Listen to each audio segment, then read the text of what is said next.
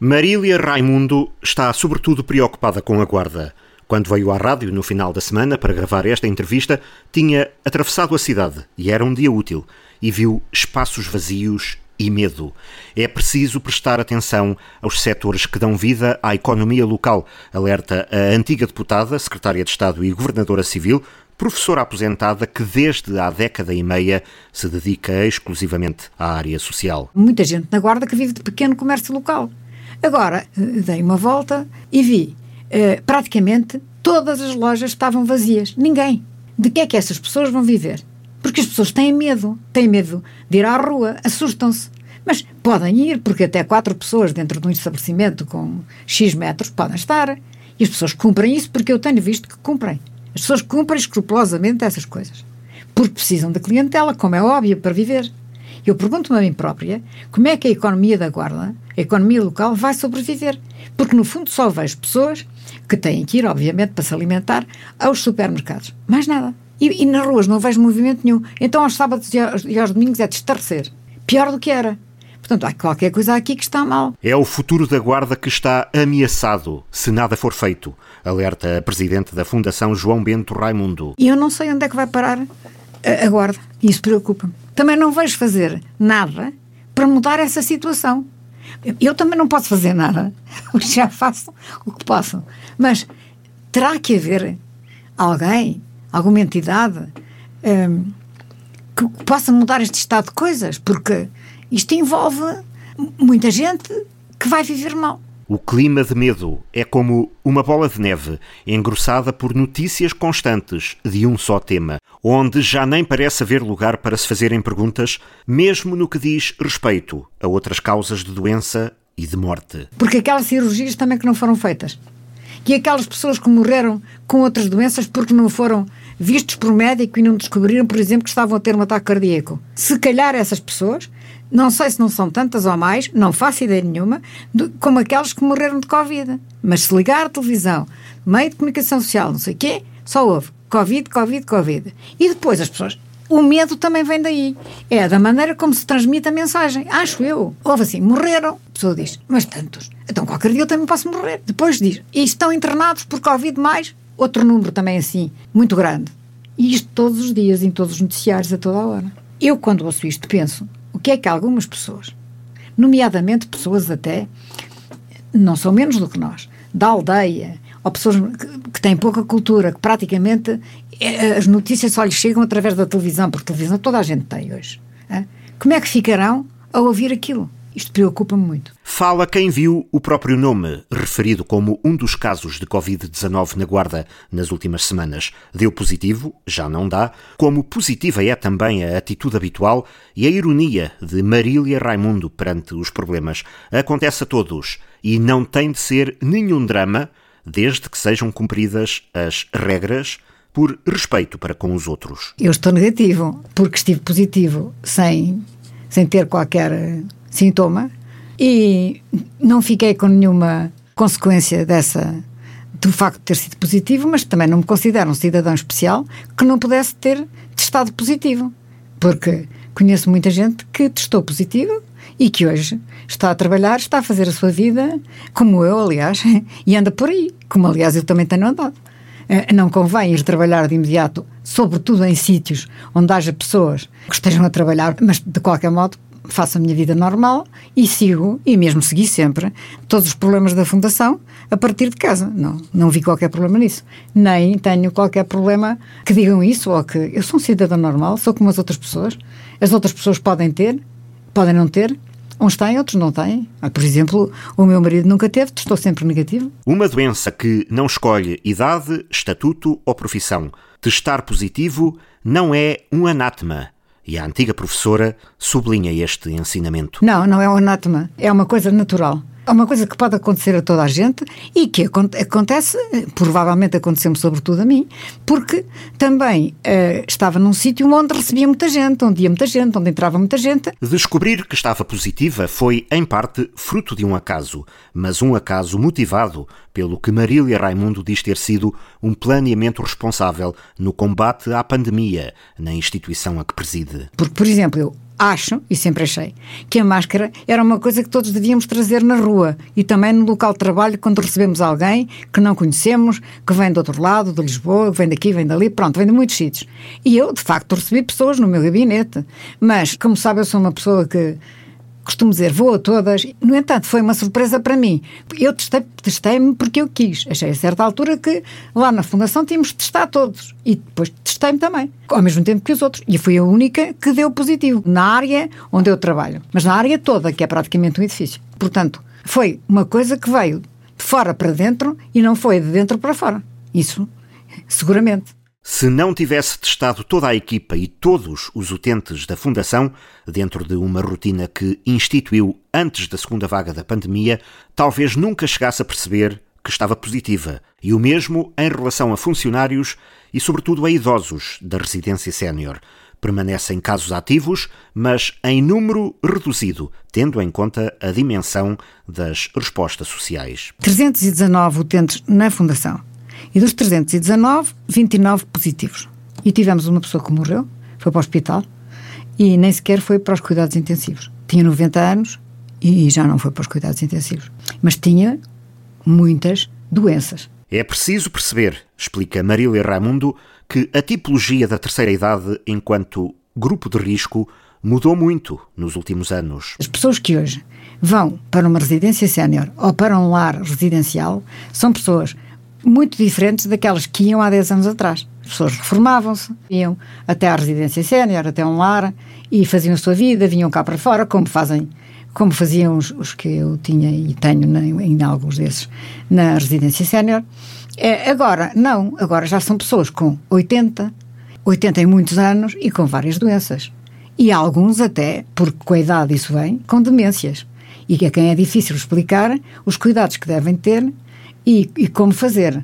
Mas tudo isso fizemos e até chegámos a, a, preparar lá uma brigada de intervenção rápida, porque durante muito tempo não tivemos absolutamente nenhum caso. Hum? Isto aconteceu já neste pico que houve agora. São seres humanos que nós tratamos o melhor que podemos, inclusivamente temos médico, temos enfermeiras, temos um gerontólogo social, temos animadora social e mesmo com aqueles que estiveram doentes e alguns ainda estão, foram sempre seguidos e foram sempre medicados e foram sempre bem tratados. Portanto, há um ambiente familiar que, lhes, que eu acho que lhes foi favorável. E há outro grupo de risco que normalmente não é alvo de tanta atenção mediática. Quanto às outras duas residências, porque há mais duas residências de, de cidadãos deficientes, é, aí não houve nenhum caso. E estou a falar de dois lares residenciais para deficientes que têm 42 pessoas. Na residência sénior tenho 45. E assim, ainda que relativamente poucos, na proporção das respostas sociais que abrange, os casos acabaram por ser descobertos e circunscritos devido a uma estratégia que fez com que a Fundação fosse falada por maus motivos, mas que no fundo se deveu a boas práticas. Testar, testar, testar, testar. Foi sempre a, a política da Fundação testar, testar, testar. Eu, eu, eu, também fui das primeiras a ser testadas. Eu testei sem razão nenhuma. E os outros que testaram também, que fizeram o teste, sem nenhuma razão. E agora continuamos a testar, testar, testar. Temos pessoas que já foram testadas três, quatro, cinco vezes.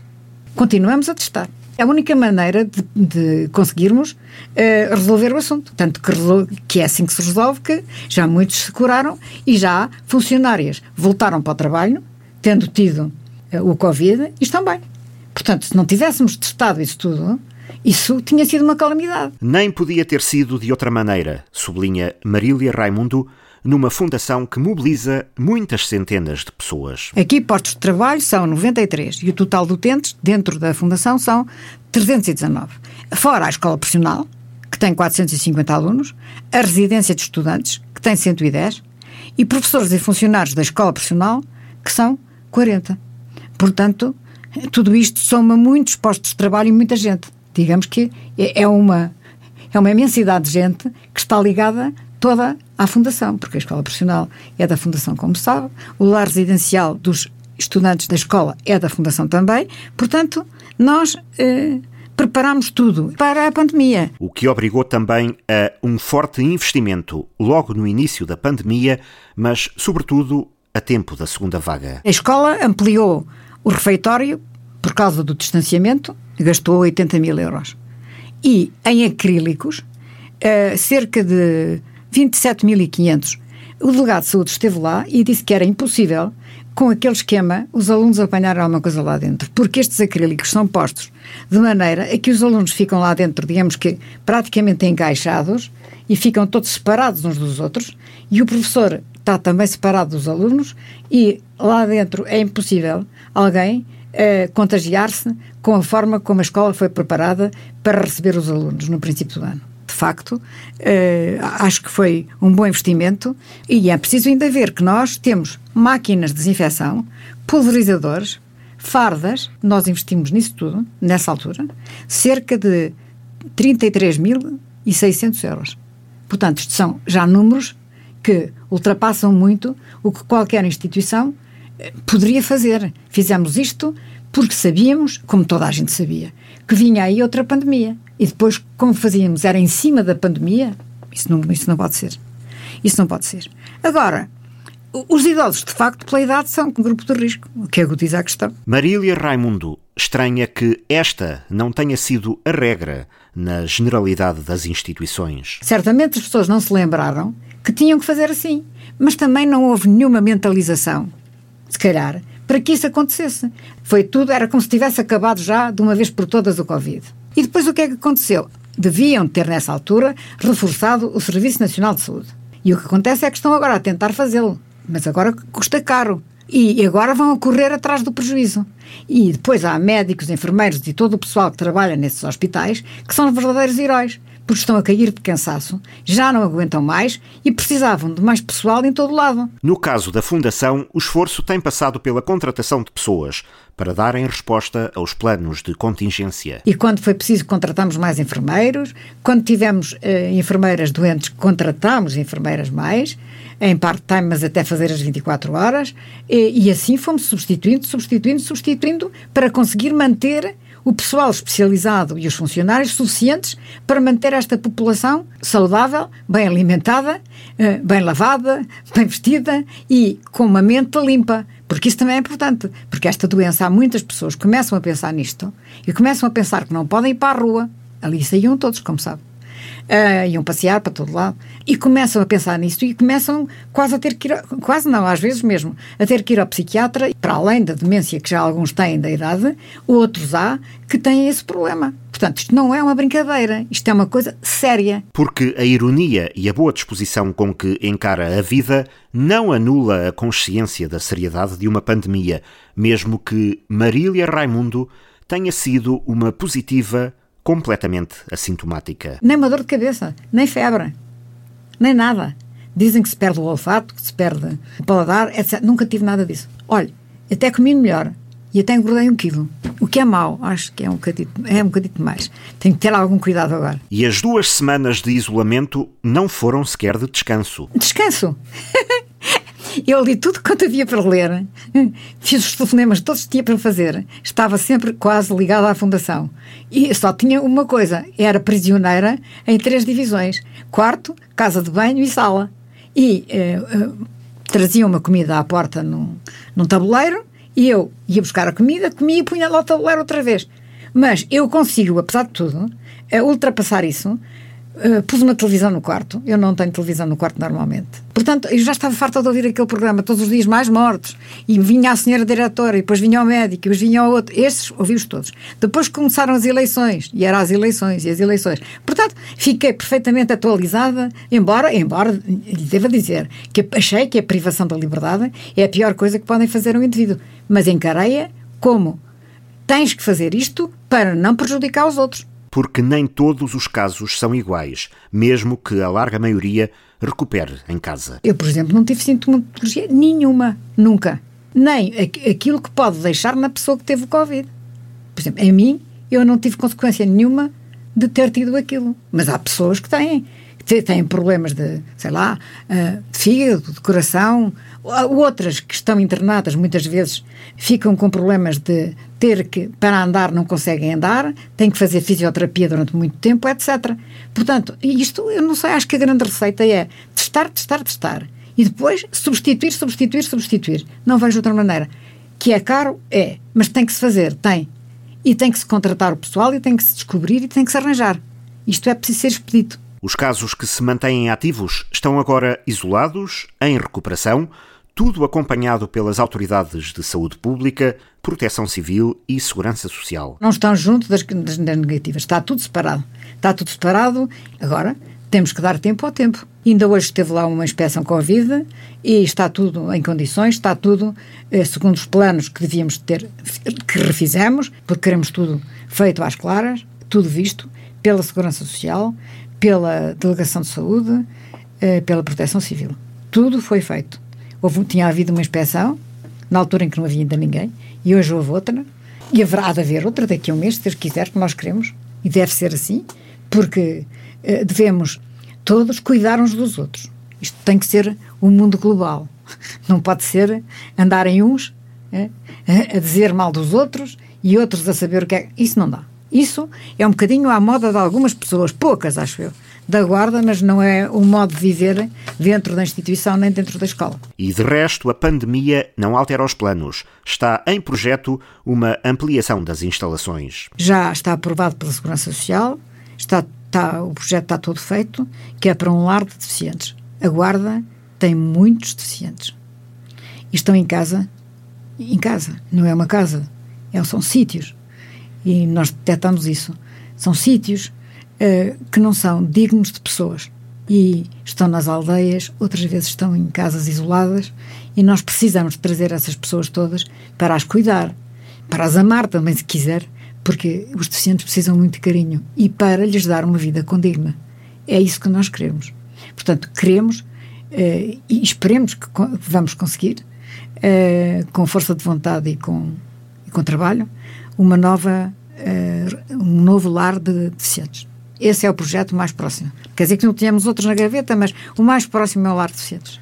Com a capacidade mais 30 e com cal, para toda a gente perceber melhor, é um local onde, para onde vão aqueles deficientes que têm menos deficiência, digamos assim, e que conseguem fazer, conseguem aprender, conseguem fazer chamadas, conseguem fazer trabalhos manuais, conseguem alguns até ir frequentar aquelas escolas especiais, etc. Nem a própria presidente da Fundação imaginaria tanto quando passou a dedicar-se a tempo inteiro à instituição, mas como foi ficando, os planos não são para interromper. Era uma IPSS pequena e eh, um grupo de pessoas. Eu não, não ia com ideias de ficar lá sequer. Ia com ideias de ensinar inglês uh, às crianças de 3 anos, coisa que eu gostava muito de fazer.